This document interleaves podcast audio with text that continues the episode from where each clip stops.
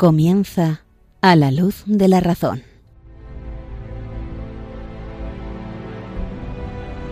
Dirigido por el padre Esteban Medina.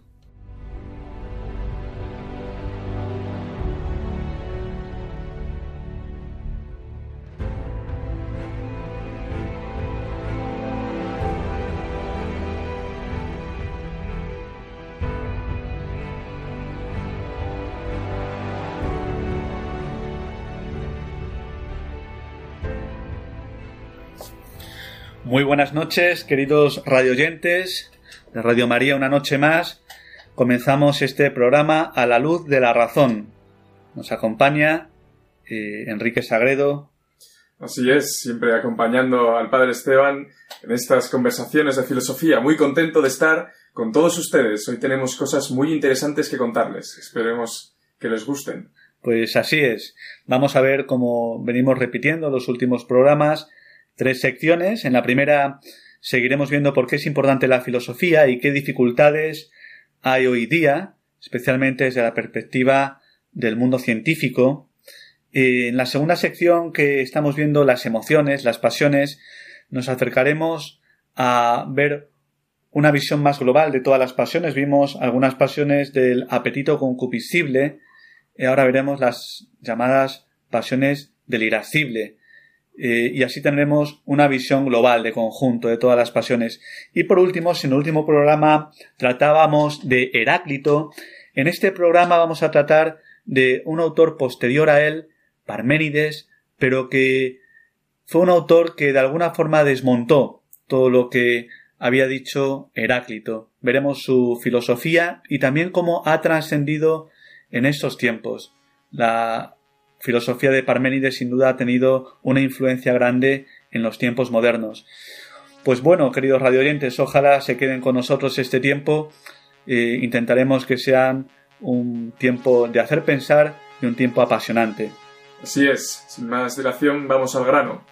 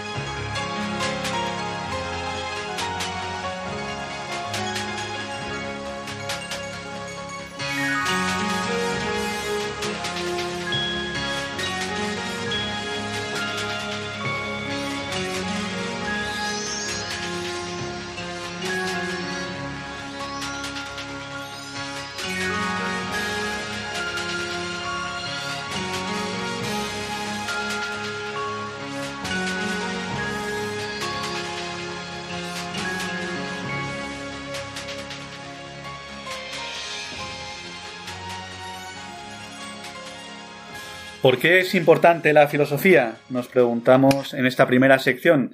Y se recuerdan, queridos radioyentes, pues vimos varios temas de importancia sobre la filosofía que van respondiendo a esta inquietud.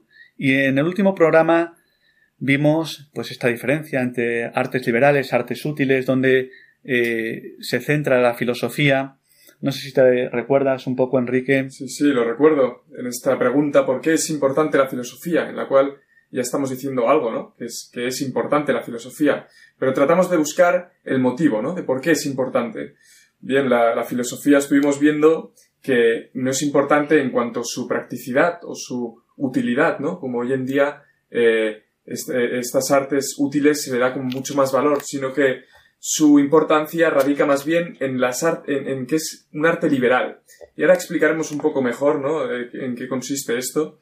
Eh, ¿Qué te parece, Esteban? Pues sí, vamos a ello. Eh, efectivamente vimos en el último programa cómo hay artes liberales desde que están ya en Aristóteles, pero sobre todo en la Edad Media todavía se mantenían con Santo Tomás. Hay varias artes como la música, la poesía, la filosofía, en ese sentido, que no sirven para un fin ulterior práctico, sino que en sí mismo ya el fin es algo que contemplamos, que nos gozamos en él, porque al final se orientan a bienes, a bienes honestos.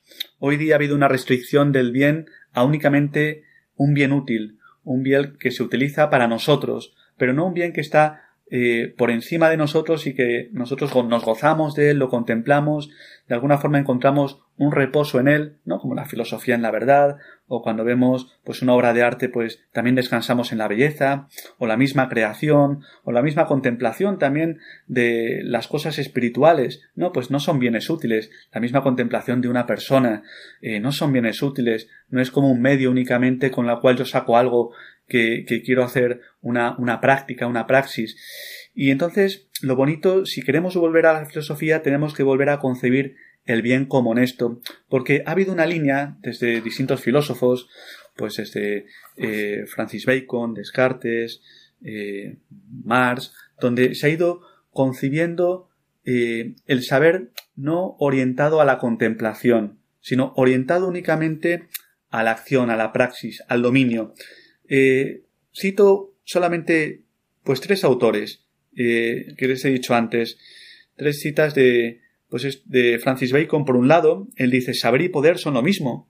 El sentido de todo saber es dotar a la vida humana de nuevos inventos y recursos, ¿no? Pues el saber no es únicamente algo contemplativo, sino que está orientado únicamente a un dominio de la naturaleza, a un poder y buscar inventos y recursos para poder dominar la naturaleza. Entonces se pierde de vista el bien honesto, algo que nos supera, algo con lo cual nos gozamos, que nos viene dado, Únicamente lo concedimos todo como parte de nosotros para llevar a cabo nuestra realización. Pues Jean Francis Bacon está en Descartes también. Fijaos lo que dice Descartes, Descartes eh, en su discurso del método. Ha formulado que su intención precisamente era poner en el lugar de la antigua filosofía teórica una filosofía práctica, mediante la cual pudiésemos hacernos señores y poseedores de la naturaleza. Y, bueno, por citar a otro autor que les he dicho antes, Karl Marx, dice hasta entonces la filosofía había considerado que su tarea era interpretar el mundo, pero lo importante ahora es modificarlo.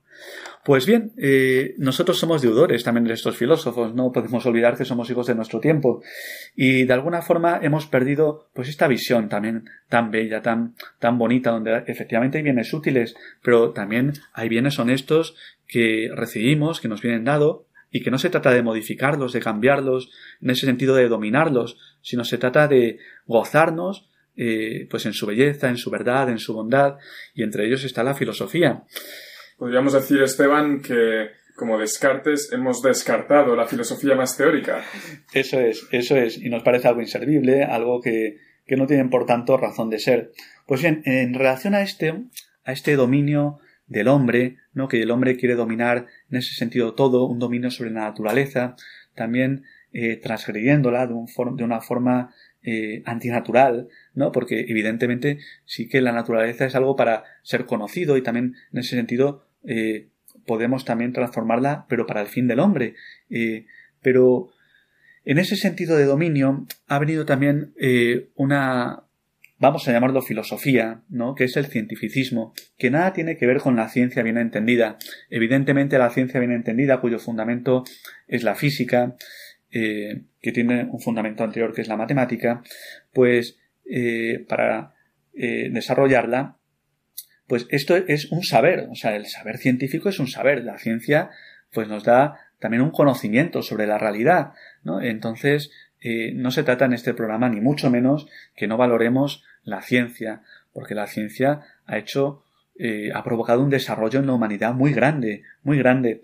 Lo que vamos a ver en este programa es que una visión cientificista lo que hace precisamente es minusvalorar la filosofía. Y parece que lo que no es un saber científico, un conocimiento científico, no tiene ningún valor. Es algo, pues, que es muy relativo, que no tiene ninguna validez. Y entonces, ante esta perspectiva del cientificismo, es la que vamos a introducirnos en breves minutos en, este, en esta sección del programa, porque ya digo que si tenemos una perspectiva cientificista, pues evidentemente la filosofía eh, no tiene ningún peso, ninguna validez. Eh, no podemos hablar de filosofía porque nos parecería como algo, bueno, que es perder el tiempo. Em, Te tengo que reconocer, Esteban, que al decir filosofía cientificista, cientificista, eh, ha habido un choque de trenes en mi cabeza, porque hoy en día parece ser que la ciencia y la filosofía son, son cosas contradictorias. Eh, sí, e, efectivamente. Eh, yo, es verdad que a lo mejor esa palabra, bueno, hoy día no tiene como mucha repercusión, ¿no? Filosofía cientificista. Pero, ¿cuál es el tema? Que el cientificismo en sí mismo lleva una filosofía, que es un sistema de pensamiento en el cual estamos restringiendo la realidad únicamente a lo que es cuantificable, a lo que es medible. Eh, entonces, en ese sentido, hay unos presupuestos filosóficos, porque evidentemente si la ciencia me dice, mira, la ciencia se, dedica a cuantificar, a medir, perfecto, esto es una dimensión de la realidad, lo que es cuantificable, medible, que esto viene pues ya de Descartes, ¿no? Que él restringió precisamente, ya lo veremos, tampoco queremos ahora eh, introducirnos mucho, pero él restringió la realidad, el ente, cuando hablamos del ente, estamos hablando de lo que es, lo que es la realidad, ¿no? Pues él restringió la realidad o el ente únicamente a lo que se llama res extensa, que es aquello que en ese sentido es cuantificable, pero perdió de vista otras eh, características de la realidad, como la cualidad, como eh, el cambio, el movimiento, esto ya entraremos más despacio, pero especialmente tiene mucha relación con el mecanicismo, tiene mucha relación con Descartes, y en ese sentido lo que ha hecho es precisamente una visión restrictiva de la realidad. Únicamente la realidad es lo que yo puedo medir, lo que puedo cuantificar, lo que puedo tocar, eh, lo que puedo tener una relación matemática, geométrica, pero fuera de eso no existe realidad. Y entonces esto ya es una filosofía, porque es una perspectiva, un acercamiento a la realidad con una serie de presupuestos, una serie de presupuestos donde ya digo que no podemos fundamentar ni el cambio, ni la alteración, ni el movimiento, ni las verdades metafísicas, eh, ni tampoco el conocimiento, por ejemplo, porque el conocimiento eh, no es algo cuantificable, ¿no? ¿Cómo podemos medir el conocimiento? Conocimiento en ese sentido eh, tiene una serie de propiedades espirituales que nosotros no podemos medir. Eh, el amor, ¿dónde lo medimos? ¿no? determinadas operaciones del alma que están en la voluntad, como el amor. Eh, en ese sentido, ¿cómo cuantificamos el amor de una persona? ¿Cómo lo medimos? Eh, no podemos. Entonces, si por ciencia entendemos que bueno, es algo que nos da un acercamiento a la realidad de lo que es matematizable, o sea, es algo desde una perspectiva matemática, lo podemos abordar perfecto. Evidentemente la ciencia ha sido un desarrollo muy grande en la humanidad, pero el problema es cuando la ciencia se absolutiza. Se absolutiza y parece que no hay otra visión de la realidad que no sea lo que nos dice el cientificismo. Em, y entonces la filosofía queda totalmente escorada. Entonces no, es un saber verdadero, eh, no nos habla de cosas verdaderas. Y entonces, pues no tiene ningún sentido. En ese sentido, el cientificismo ya digo que es restrictivo y que hay una serie de verdades que no pueden ser demostradas científicamente. La ética, por ejemplo, pues, ¿dónde sale cómo es cuantificable si una persona ha hecho bien o mal? Si alguien roba, ¿dónde, cómo podemos cuantificar esto? ¿Con la física? ¿Con la matemática? No, y todos sabemos que está mal robar. Eh, la misma lógica, como pensamos, ¿no? Pues esto no es cuantificable. Eh, la metafísica, eh, la historia, todo lo que nuestras facultades nos dicen, esto no es cuantificable. Pero claro, con esta visión, ya digo, eh, cientificista, bueno, pues nos ha pasado esto, nos ha pasado que la filosofía, una serie de realidades, de realidades ciertas, pues nos parecen que no son reales. Lo único verdadero es lo científico. Y esto es una filosofía que en el, en el fondo está deformando la realidad. Estaba pensando ahora este predominio de la, de la ciencia, ¿no? Que, que, hoy en día está pues, tan, tan vigente, ¿no? En, todas las sociedades que la sociedad o, quien está más avanzado científicamente es el más poderoso, es el, más importante, y, estamos viendo ahora también, pensaba en la situación del coronavirus que tenemos pues, a un nivel mundial, cómo eh, está jugando una mala pasada realmente a la ciencia, ¿no? Y cómo se ven ahí los límites de, lo científico y, y, que el humano, pues no, en este sentido, pues no lo ha abarcado todo y, hay cosas que se le escapan. Y creo que también es un toque de humillación para todas aquellas personas que, que piensan pues y se refugian tanto en la ciencia, la ciencia, la ciencia.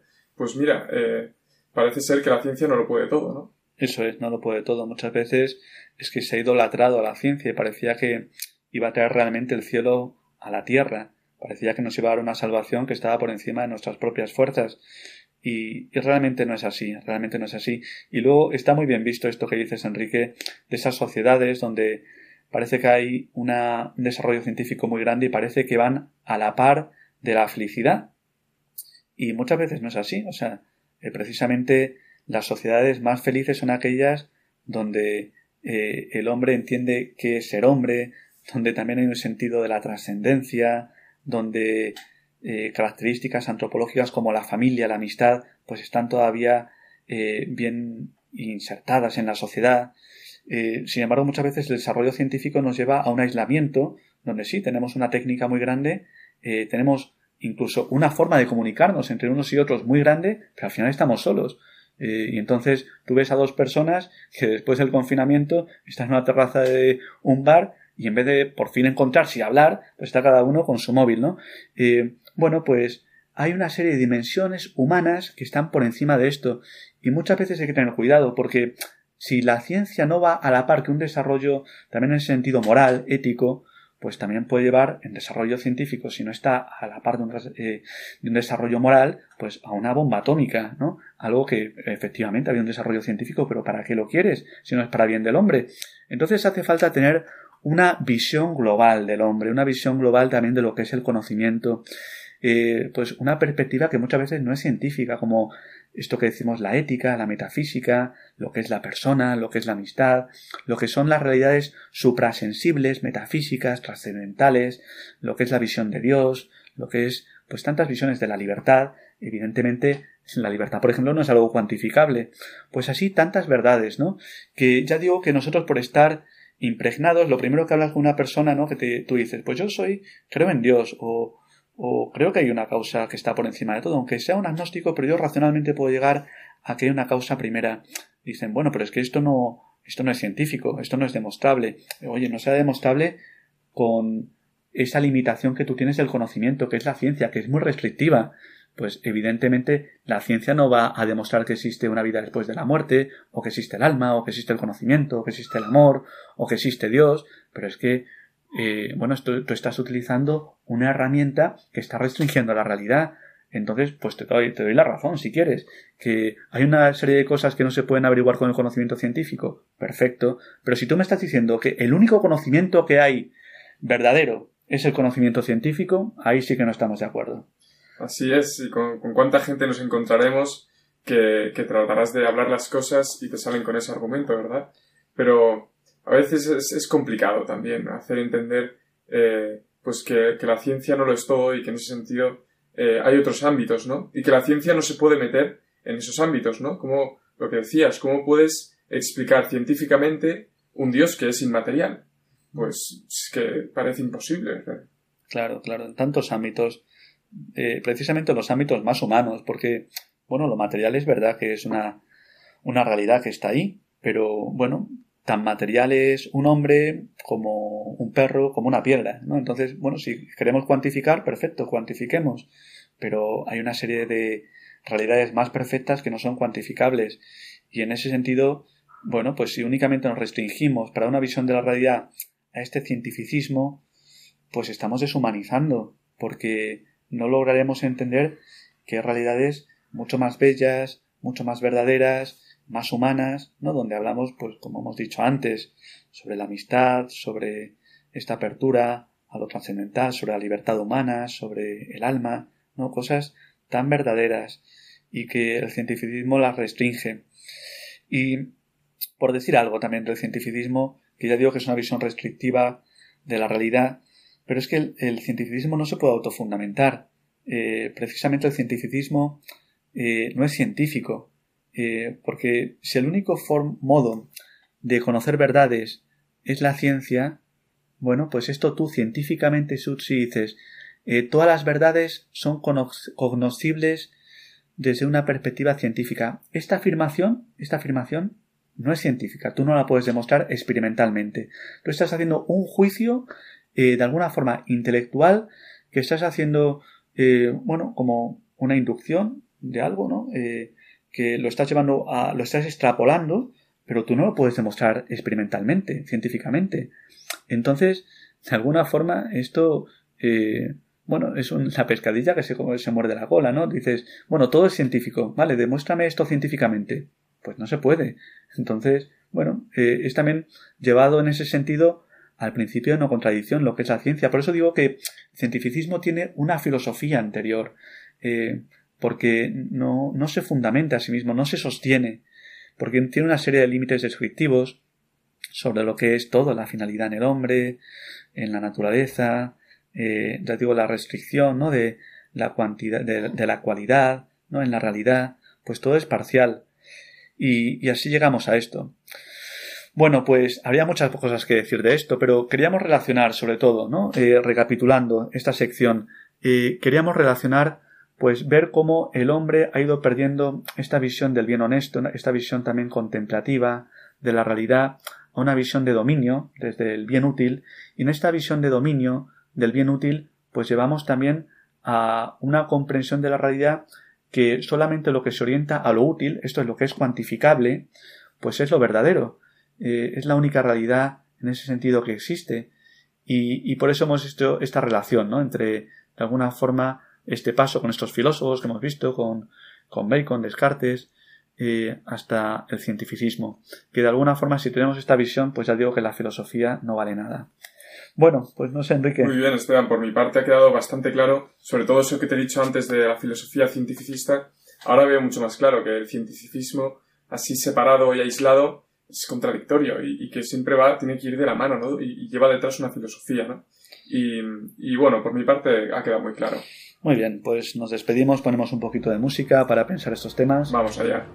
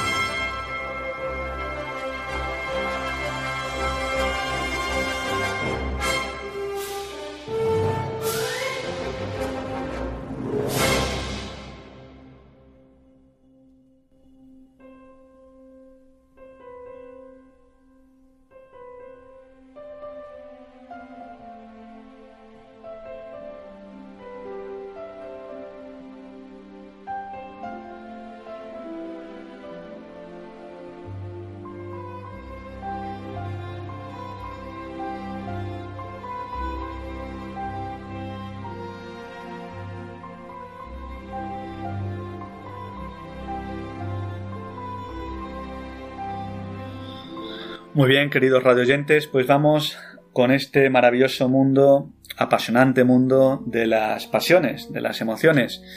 Y vamos a ver, eh, recapitular brevemente lo que vimos el otro día. ¿Te acuerdas un poco, Enrique? Bueno, intentaremos hacer memoria, pero te pido que me ayudes tú también, Esteban. Por supuesto. No me dejes solo en esto, ¿eh? bueno, a ver si recuerdo bien. Hablábamos eh, de que el hombre tiene como esas dos eh, dimensiones, esas dos partes, ¿no? La parte sensible intelectual era. Eh, sí, o, sea, otro nombre. Eh, por un lado está lo que es el cuerpo y el alma, ¿no? Exacto. Y entonces el alma salen como distintas facultades, una está orientada pues al conocimiento, que es la verdad, y otra está orientada al bien, que es lo que hablamos de voluntad. La voluntad es el apetito racional, pero nos estábamos en, en, enfocando ¿no? en el tema de, del cuerpo, más o menos, más bien, ¿no? Eh, de, la, de, los apetitos. Eso es, de los apetitos sensibles. Los apetitos sensibles. Y luego hablábamos también eh, de cómo eran aquellos apetitos eh, a, eh, de a corto plazo o a largo plazo, ¿cómo era? Eso es. O sea, en el apetito sensible, como eh, hay un bien, estamos hablando del bien sensible. Ese bien sensible nos afecta orgánicamente y aquí es donde tienen lugar las emociones o las pasiones. ¿Qué es una emoción? Pues algo que tú sufres como algo que te afecta, ¿no? Que te afecta, pero te afecta también corporalmente, eh, si quieres, biológicamente. No es un tema únicamente de, de, un bien abstracto, sino que es un bien que, o un mal que te afecta orgánicamente, corporalmente. Pues bien, en este apetito, eh, distinguíamos dos, el apetito concupiscible y el apetito irascible.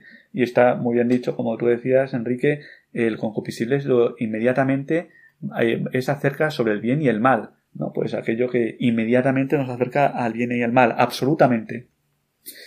Y, y bueno, el irascible es cuando este bien o este mal hay una dificultad, hay una dificultad entre medias que nos hace también en ese sentido afrontarla o venirnos abajo. Y esto es lo que, lo que vamos a ver. Y vamos dando vueltas a eso, sí, así es. Bueno, pues, queridos radioyentes, vamos a meternos, introducirnos también brevemente, actuar en, en el, eh, en, las, en las pasiones del apetito irascible. Eh, acordaos, ¿no? Pues vimos las pasiones del apetito concupiscible, amor, deseo, gozo, en la línea del bien, en la línea del mal, que es ausencia de bien, pues el odio, la huida, y la tristeza o dolor. Pues estas vienen del concupiscible. ¿Por qué se llama concupiscible? Porque precisamente deseo viene también, o esta pasión del deseo también se llama la pasión de la concupiscencia. Y no, no con un sentido peyorativo, negativo, sino un deseo simplemente, o sea, una visión de, de deseo, de ir hacia algo. Eh, no sé si recuerdan que para entender esto, pues ya digo que hay dos tipos eh, hay dos objetos, que es el bien o el mal, ¿no? Y para llegar a ello, pues lo que hace Santo Tomás es también eh, tener la perspectiva del movimiento. Pues el amor es como una afinidad con algo que yo quiero, ¿no? Me pongo en movimiento hacia algo que yo quiero y allá que viene el deseo, me gusta el helado, deseo el helado y entonces me muevo hacia, hacia el helado y el gozo, el placer es cuando adquiero aquello que deseo, que lo amo, que tengo como una armonía con ello, una connaturalidad, eh, me, me inclino hacia ello con el deseo, lo adquiero y entonces gozo, ¿no? Pues esto es en todos los ámbitos de la vida, ¿no? Y gozo sensiblemente. Una pequeña consideración o pregunta. Sí. ¿Podríamos decir que esto, este, este ciclo pequeño de amor, deseo, gozo, se va repitiendo constantemente en la vida eh, y el motivo, eh, tal vez me equivoco, eh, pero es porque el gozo final al que llegamos eh, es, dura, es dura muy poquito. O, o, o, se termina en cierto punto y entonces volvemos a tener como necesidad de otra cosa y entonces volvemos a ponernos en marcha y a desearlo hasta que volvemos a conseguirlo y esto como eh, constantemente en la vida, ¿no? Y, como algo como un poco insaciable.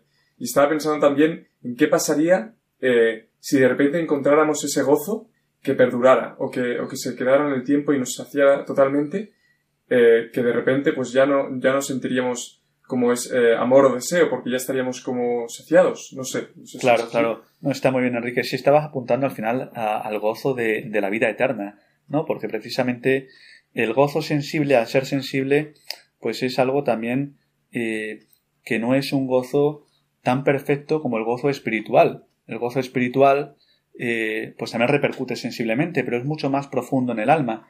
Eh, es mayor el gozo, por ejemplo, encontramos en una amistad que el gozo que encontramos pues en comernos un helado de chocolate, ¿no? Entonces, en cuanto el bien es más elevado, mayor gozo hay, porque eh, también ese, en ese sentido estamos adquiriendo un bien que, que es mayor.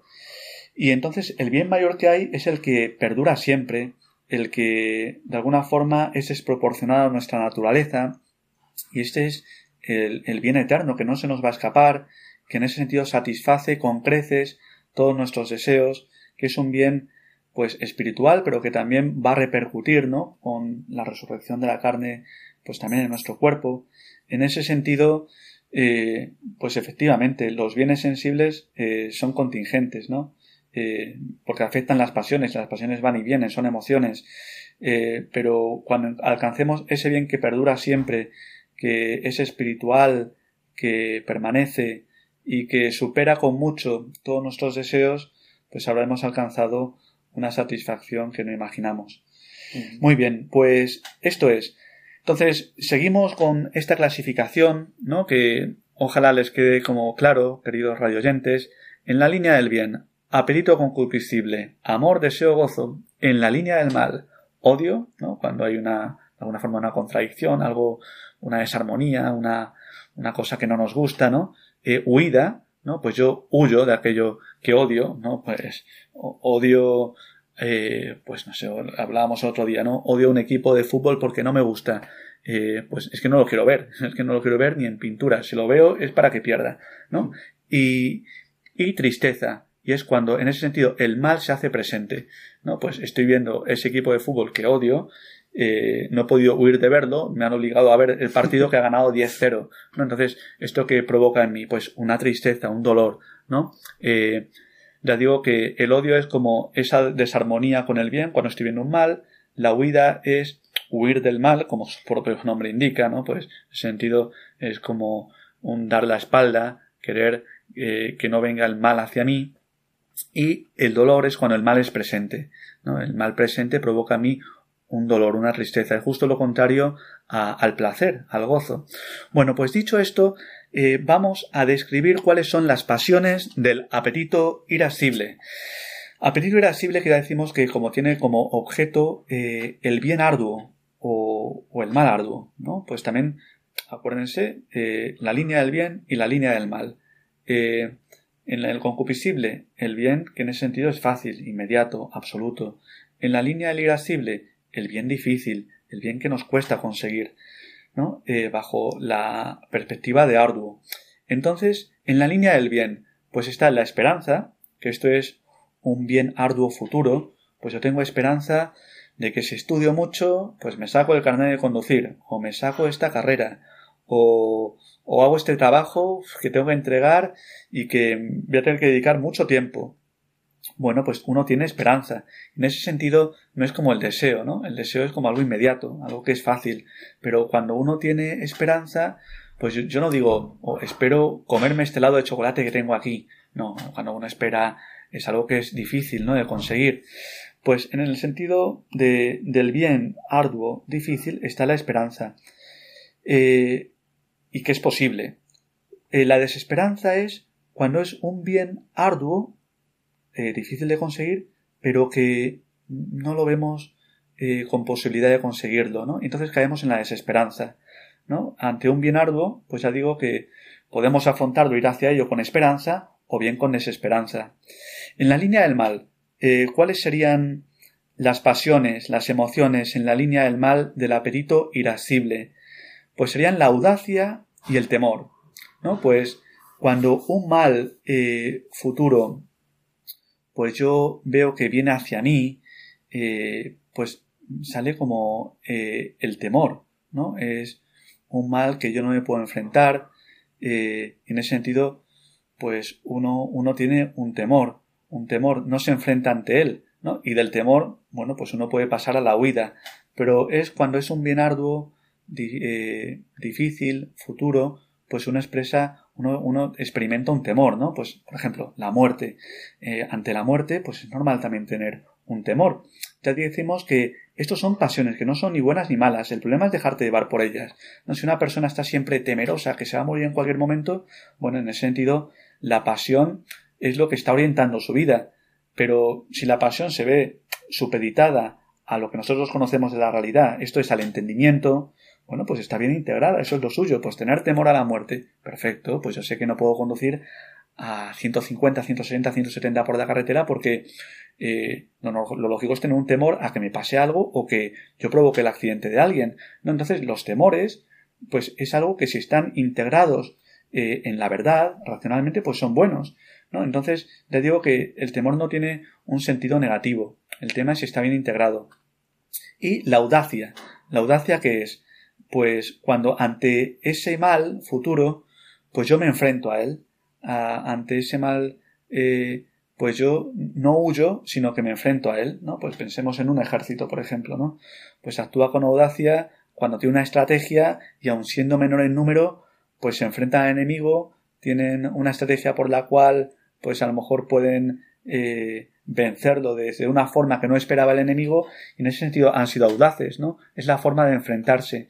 Pues bien, la audacia, pues es lo mismo. Eh, es una pasión que está bien, siempre y cuando sea algo racional, porque si no, eh, podríamos caer eh, en un exceso de audacia no racional en ser un temerario, ¿no?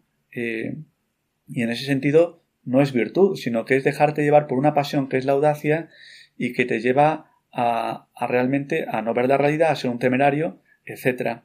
Y por último, la última pasión del irascible son cinco pasiones. Pues bien, la última pasión es la ira, es cuando tenemos el mal presente, pero Fíjense que el mal presente desde el concupiscible era la tristeza, el dolor. Desde el irascible, el irascible siempre está desde bajo la capa de arduo. Entonces, cuando uno tiene un mal presente, pues ¿qué es lo que quiere? Con la ira es afrontarlo para quitárselo de encima, ¿no? En ese sentido, pues si la ira está bien ordenada, está bien. Ante un mal, por ejemplo, eh, pues no sé, una persona que está obesa, ¿no? Pues eh, tengo que hacer deporte, no todos los días, o tengo que comer menos. Y pues ante ese mal, pues lo afronta con esa pasión que es la ira, que ya digo que no tiene una visión negativa de pecado, sino que es la forma como afrontamos el mal, también con, con no sé, con un, una, no sé cómo decirlo, pero con una potencia, con, con una vida, es decir, venga, pues esto lo voy a vencer, ¿no? Pues tengo que hacer esto, pues venga, tengo en ese sentido como la ira, afronto este mal presente, intento vencerlo, no me quedo con los brazos cruzados, ¿no? Estoy, estoy pensando también cómo, cómo se pueden eh, como relacionar todos estos eh, conceptos que estás diciendo, porque tú tienes temor a un mal y, y lo afrontas con audacia pero con ira también, ¿no? O sea, en el momento en que estás eh, afrontando ese, ese, miedo que tienes a ese, a ese mal, eh, no lo sé, ¿eh? pero, pero tal vez la audacia y la ira a veces van, van juntas, ¿no? Como, como estás venciendo ese, ese temor con, con ira, ¿no? Con, con, con, fuerza. No sé si esto... Claro, no, está muy bien visto. Es que la línea de la irascibilidad, hemos, como en el apetito concupiscible, hemos visto como dos elementos. Por un lado está eh, la como los objetos, bien y mal, y por otro lado está la línea del movimiento. Igual que el amor eh, es como esa adaptación o esa armonía con un bien, está luego el deseo y luego llegamos a él y está el gozo, pues también en ese sentido está en la línea de, del apetito irascible. Yo tengo esperanza, ¿no? Pues de, de poder llegar a, a esto, a, pues hacer este examen. No tengo esperanza de, lograrlo. Bueno, pues soy audaz, me enfrento ante ese mal también que me toca estudiar, porque es algo arduo, ¿no? Entonces eh, me enfrento a él. Y, al final eh, la audacia es ir hacia, hacia el mal, como aproximarme hacia él. Pero cuando el mal ya está presente necesito como la ira, ¿no? Entonces hay como un movimiento. Entonces en ese sentido cuando la ira logra vencer el mal, pues también experimenta el gozo, porque en los capítulos o en, las, en los programas posteriores, pues iremos viendo esta conexión, ¿no? De las pasiones que es muy bonito y sobre todo como hay remedios para la tristeza, como, bueno, una serie de cosas que son preciosas. Pero uh, se, nos, se nos va haciendo tarde, Enrique. Se nos va el tiempo. El tiempo corre y no hay forma de pararlo, Esteban. bueno, pues vamos a dar paso a la música.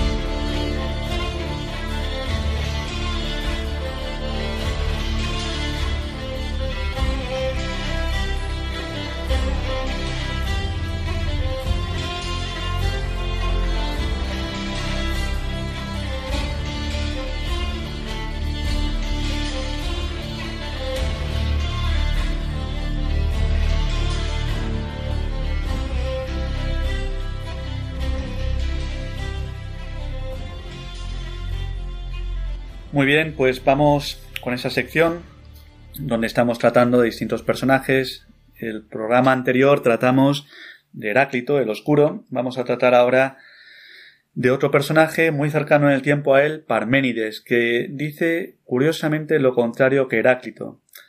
Em, si Heráclito hablaba de que todo era movimiento, todo era un fluir, Parménides tiene una visión estática de la realidad y habla del ser. Antes de nada, eh, vamos a meternos en el contexto. Era del siglo eh, en sexto antes de Cristo. Él nació en el 515 eh, antes de Cristo en Elea.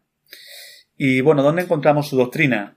Sobre todo en un poema, un poema que se divide en un proemio, en el discurso de la verdad y en el discurso de la opinión.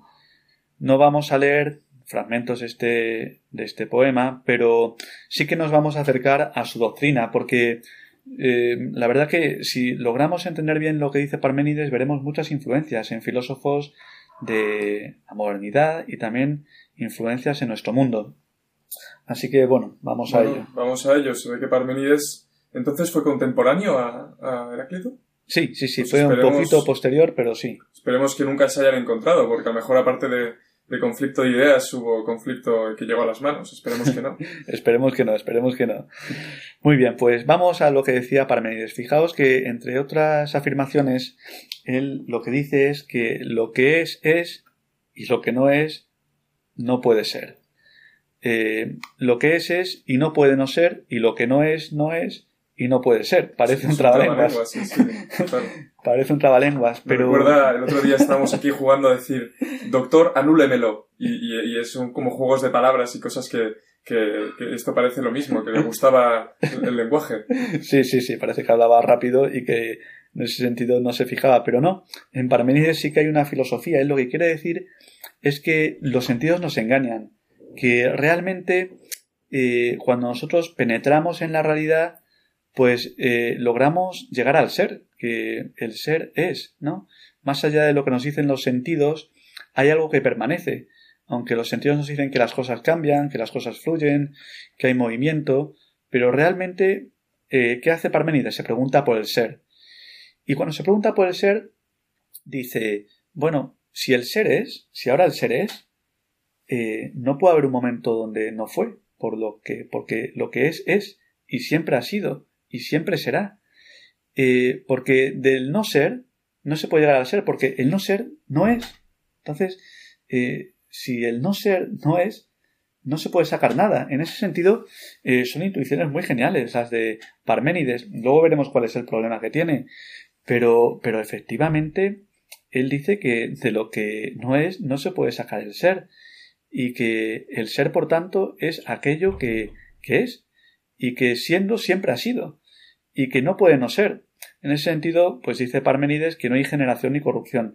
Evidentemente él tiene, como todos esos filósofos, lo que queremos ver es la parte de verdad que tienen, pero también el error, en ese sentido, es una parte de no verdad. ¿no? Entonces hay algo verdadero en Parmenides, pero también algo erróneo, porque evidentemente si que en la realidad cosas que se mueven, hay generación, hay corrupción. De hecho, Parmenides tú dices lo que es es y no puede no ser, pues ahora tú Parmenides no eres. ¿no? ¿Dónde está Parmenides ahora? Vaya, pues parece que ha desaparecido.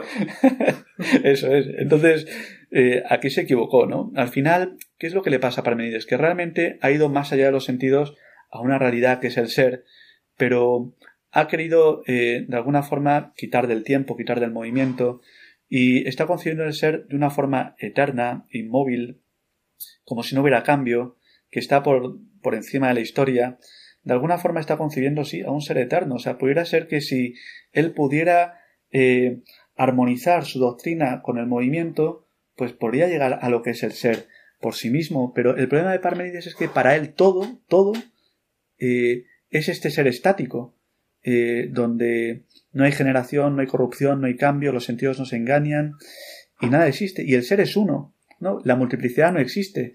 Porque, ¿qué es la multiplicidad? No, pues vemos que en la realidad hay distintos seres, pero es que este ser no es este otro. Eh, pues no sé, eh, este sillón no es esta mesa. Entonces, ¿qué pasa? Que uno no es y otro es. Eh, bueno, pues lo que dice Parménides, en ese sentido, es que esto es, nos está engañando los sentidos, porque algo no puede no ser. Si es, es. Y no puede no ser. Entonces, realmente no hay una multiplicidad, no hay distintos seres, sino que todos formamos parte de un único ser. Un único ser que lo que hace es entonces borrar las diferencias, eh, no hay seres personales, no hay libertad, etc.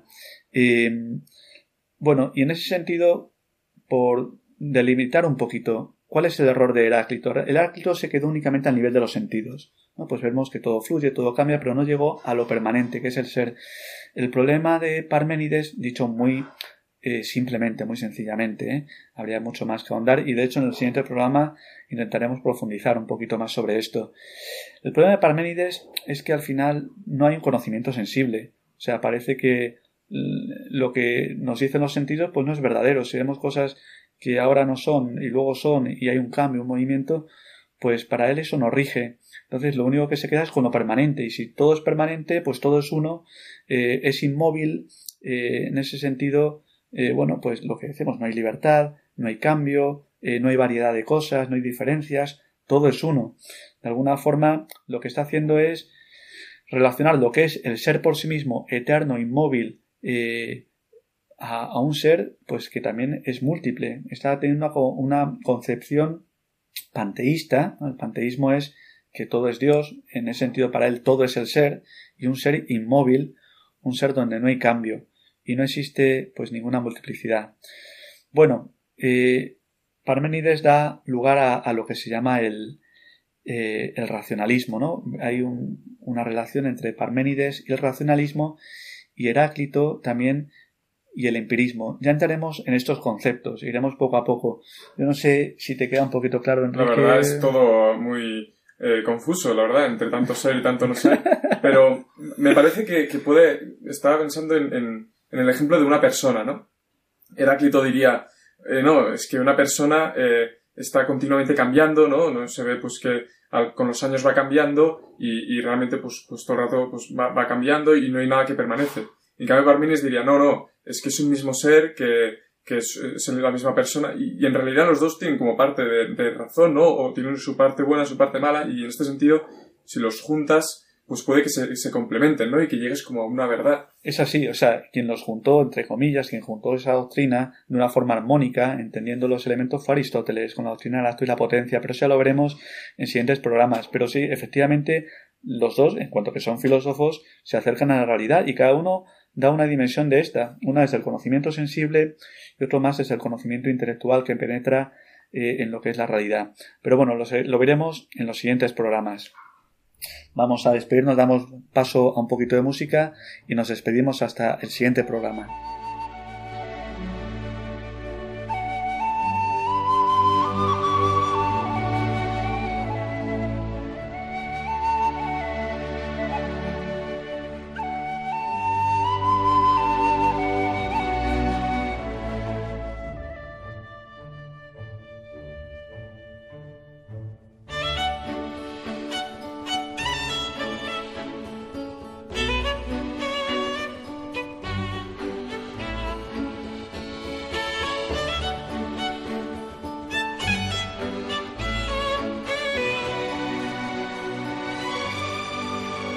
Llegamos al fin de nuestro programa, que esperamos que haya sido del gusto de todos, que nos hayamos podido acercar a tantos ámbitos de la filosofía.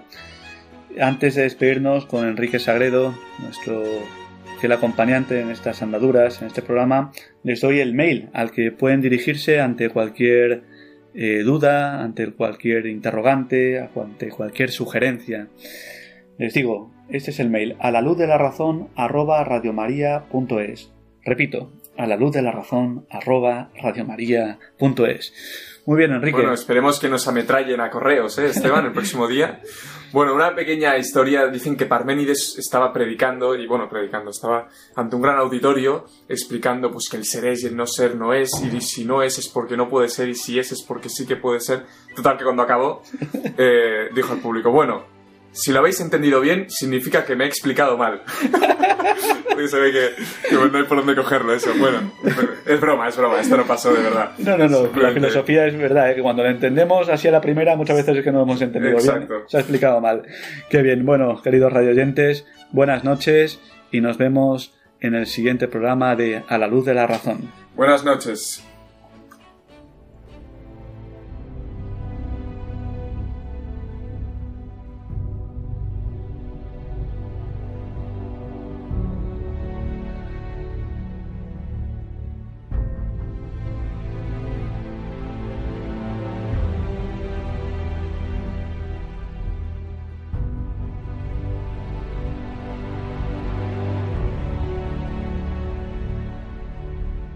Han escuchado en Radio María A la luz de la razón, dirigido por el Padre Esteban Medina.